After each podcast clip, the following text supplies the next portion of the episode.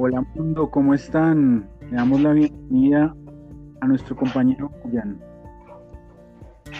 Hola, hola, hola mundo, ¿cómo están? El Cipagea, acá reportándose, Cristóbal Lozano, Jairo Torres, Jairo Torres, Brian Agudelo. Entonces, buenos días, buenas tardes o buenas noches, según el lugar del mundo donde nos escuchen. Es muy grato poder saludarlos nuevamente en este nuevo capítulo donde nos damos reunión para tratar temas de interés que nos competen a todos. Démosle un segundito para que nuestro compañero Jairo, que está haciendo ingreso. Hola Jairo, ¿cómo estás? Buenas noches, buenos días, buenas tardes a todos los oyentes, a todos los interesados. Listo, vamos al grano, le damos el paso a Brian. Bueno, bueno, bueno, entonces vamos a empezar charlando de este tema de interés, como bien lo decimos, cuando hablamos de planeta hablamos de temas de intereses, el planeta es de todos y para todos, ¿listo? Entonces en este, en este día vamos a hablar del Golfo de Triuga en el Chocó, ¿listo? Un golfo que es un patrimonio de Colombia, eh, un patrimonio, ¿por qué? Porque es muy diverso, su riqueza cultural nacional es muy grande.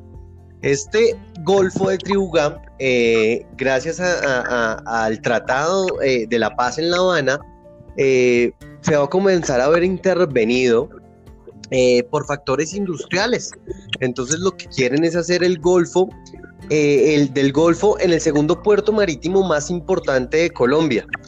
Hay que aclarar, como lo decíamos, esto es uno de los lugares más inexplorados y diversos del planeta. Entonces, para documentar su riqueza natural y cultural. Y esto lo que debemos hacer es sensibilizar a Colombia y al mundo del altísimo costo que tenemos de perder un ecosistema como este.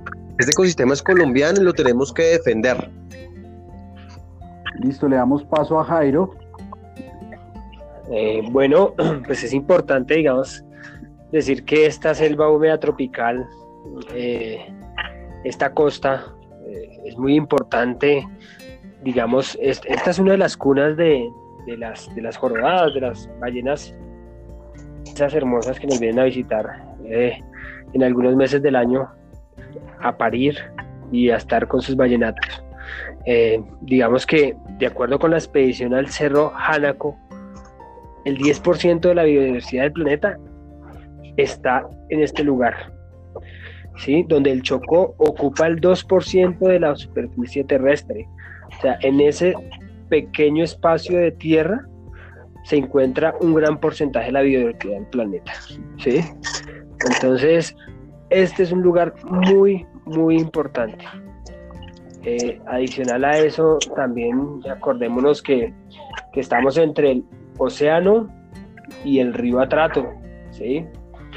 Eh, es un lugar donde eh, llueve mucho, es un lugar selvático, un lugar donde se prestan demasiados servicios ecosistémicos. Listo. Vamos a ver que este Golfo de Triuga es la principal fuente de alimento para las comunidades locales. Además es un importante corredor marino y como lo decía Jairo, es zona de crianza de especies icónicas como la ballena jorobada. También tenemos en este lugar especies que en peligro de extinción, como es el tiburón martillo. También tenemos cinco de las siete especies de tortugas marinas. Vamos con Brian. Claro que sí, escuchándolos eh, eh, hablar ustedes dos compañeros, cada vez que hablan del Chocó, eh, yo pienso en paraíso, básicamente. Voy a, traer a colación a, un profesor de la Universidad Nacional de Colombia, el señor Andrés Felipe Osorio, que de hecho eh, es el director ejecutivo de Semarín, para los que no conozcan, digamos, esa sigla, entonces es la corporación y Centro de Excelencia en Ciencias Marinas. ¿Listo? Entonces, ¿qué es lo que nos dice eh, nuestro profesor Andrés Felipe Osorio? Entonces, cuando se escucha Chocó, Chocó se escucha Chocó biogeográfico. De alguna manera, inmediatamente es innegable pensar en biodiversidad y en pluriculturalidad, en diversidad cultural y diversidad biológica. Me parecen unas palabras muy acertadas, ya que simplemente no son flores, simplemente no son animales, sino que esto trae consigo una cultura que es, es, incalculable, ¿verdad? Tú puedes medir eh, la fauna, la flora, pero la cultura que trae esos lugares como, como el puerto, como el Golfo de Tribugá, perdón, eh, son impresionantes. Es, es, es, importante el saber que la cultura eh, es lo que tiene que prevalecer de generación en generación. Listo, le damos paso a Jairo. Bueno, bien, entonces eh, hagamos un recuento. Es un, es, un, es un, lugar muy hermoso, donde se va a realizar, o se pretende, o se pretendía, mm, por el momento, un, un puerto eh, de manera flotante. ¿sí? Bueno, aparecen en la, en la página web de Arquimedes, que son los que impulsaron el proyecto y lo, lo tienen estructurado. Hay algo muy importante que dice el biólogo Diego Cardeñosa de la Fundación Colombia Azul. No sabemos exactamente cuánto tenemos y qué tenemos. Por ejemplo, en esta zona hemos tenido registros eh, del pez sierra, que pertenece a uno de los peces más amenazados en todo el océano. Entonces, esta, esta, esto es muy importante porque vamos a fragmentar con un tren entre nubes y, este, y este golfo. ¿sí? Hacer una plataforma para que los barcos descarguen es va a generar un impacto grandísimo a especies que ni siquiera sabemos cuáles hay y qué riqueza tenemos. No tenemos un inventario total de la zona. Todos los días aparecen nuevas especies. Entonces, queda, en la incógnita de, de la viabilidad de un proyecto que, que puede acabar con especies que ni siquiera aún conocemos o que puede acabar con las que lamentablemente están en peligro. Listo. Tenemos que tener en cuenta que, como le decía la doctora Kerry de Seger, que ella es PhD en oceanografía y bioacústica de la Fundación Macústicos, ella nos explica que es muy probable que al clavar los pilotes en el suelo se produzca demasiado ruido con la maquinaria. Eh, se ha demostrado que los peces se encuentran por la presión. el sonido tiene una energía, puede matarlos. Los que están un poco más lejos pueden sufrir lesiones de tímpano y pueden llegar a perder audición permanentemente. Eh, ya los que se encuentran un poco más lejos, pues van a recibir un daño mucho menor.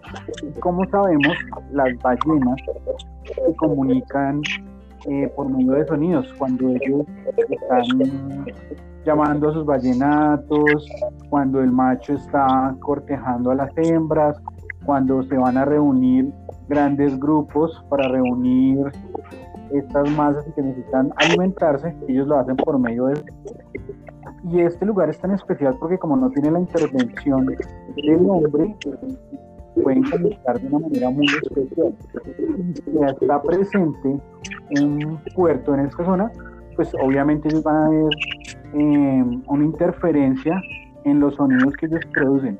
Y si esto les va a causar dolor, si los afecta, pues qué sentido tiene que ellos estén acá. Ellas deberán migrar a otros sitios donde encuentren unas condiciones muchísimo mejores para esto. Le damos paso a Brian. Yo creo que en este tema es importante hablar de la comunidad como tal, del Chocó. Entonces, cuando uno eh, escuchaba hablar de los acuerdos de paz en La Habana, uno escuchaba que esta comunidad siempre tuvo sus temores, ¿no? Ellos pensaban, si en esta zona que no hace presencia el Estado, siempre eh, ha estado grupos beligerantes cuando se refieren cuál va a ser eh, la dinámica, cómo se va a volver eh, esa parte del Chocó. Entonces, ¿cómo va a ser el nuevo orden? ¿Cómo va a ser los territorios? Tenían miedo de las multinacionales, las grandes explotadoras de los recursos naturales como la minería, también se tenía miedo la empresa privada con sus proyectos y a lo lejos se planteaba la idea de un puerto, el Golfo de Tribugá. Y a lo lejos se veía la idea de esos temores que se tenía, que la comunidad ya sentía. Y a lo grave es si estos proyectos no están diseñados, digamos, desde una misión, desde una cosmovisión de las comunidades y en este sentido, hoy como se tiene pensado una, una intervención en el territorio con un megaproyecto como este. Esto no es garantía para el desarrollo y el bienestar de las comunidades que habitan esta zona del Pacífico. Y a mí me parece que lo primordial es la comunidad de estas personas, ¿Sí? Entonces yo creo que nos debe herir el ego, así como nos hiere el ego que pierda Colombia contra Ecuador. Todas estas cuestiones nos deben herir el ego que se nos metan con nuestros ecosistemas, con, lo, con nuestra fauna, con nuestra flora. Yo creo que esto no es problema solamente del Chocó, sino que esto es problema de la Colombia entera. Y todos nos tenemos que volver chocuanos e ir a analizar este problema y hacerle frente. Damos paso al compañero Jairo. Bueno, eh, de acuerdo con, la ingeniera forestal Ligia Estela eh, Urrego, de, las 12 especies de manglar que existen en el mundo, 7 están en esta región. Entonces, 7 están en el Océano Pacífico y las 7 están en, en, en Nuquí, en Coquí, en, en, esta, en este golfo. Entonces, acordémonos lo que pasó hace unos días en, en el archipiélago de San Andrés, uno de, las, de los impactos que generan los huracanes cuando no están estas, especies forestales eh, en sus costas, pues es devastadora. Entonces, vea, ahí tenemos un claro ejemplo de que no debemos, tocar estas especies, ya que además de brindar eh, cobijo a las, a las, a las, a las, demás especies de peces eh, más pequeños que son los que, de los que se alimentan las, las especies de, mayor envergadura, las más grandes en la, cadena trófica, pues nos sirve también para protegernos. Eh, una cosa importante para finalizar es que este proyecto va a seguir. O sea, si bien la ANI dijo que no, la Ministerio de Ambiente dice que no va a dar licencia, eh, la Junta Directiva que aparece en la página de arquimedes.com.com que pueden visitar, eh, la, hace parte del Departamento de Chocó, la Sociedad Portuaria del Chocó, el Departamento de Risaralda, el Departamento de Caldas, eh, el Departamento de Manizales, la, Ciudad de Manizales, la Cámara de Comercio del Chocó, el municipio de Loquí, el municipio de Quito. Entonces, ahí están los poderes políticos eh, del momento que probablemente sabemos que que lo que ha pasado y lo que nos demuestra la historia es que va a estar ahí porque deben haber algunos intereses eh, económicos. lo podemos ver porque sabemos que alguien que no vea la necesidad de preservar. Listo. Eh, nos hemos extendido un poco en este capítulo, sabemos que el tiempo es valioso, entonces vamos a dar por concluido este primer capítulo. Les agradecemos mucho a nuestros panelistas, a Brian, a Jairo, que son muy amables por compartir su tiempo, su punto de vista.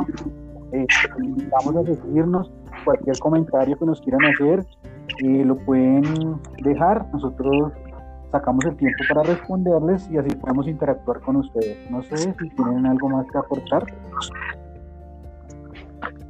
Eh, no, señor. Bueno, feliz noche y una reflexión.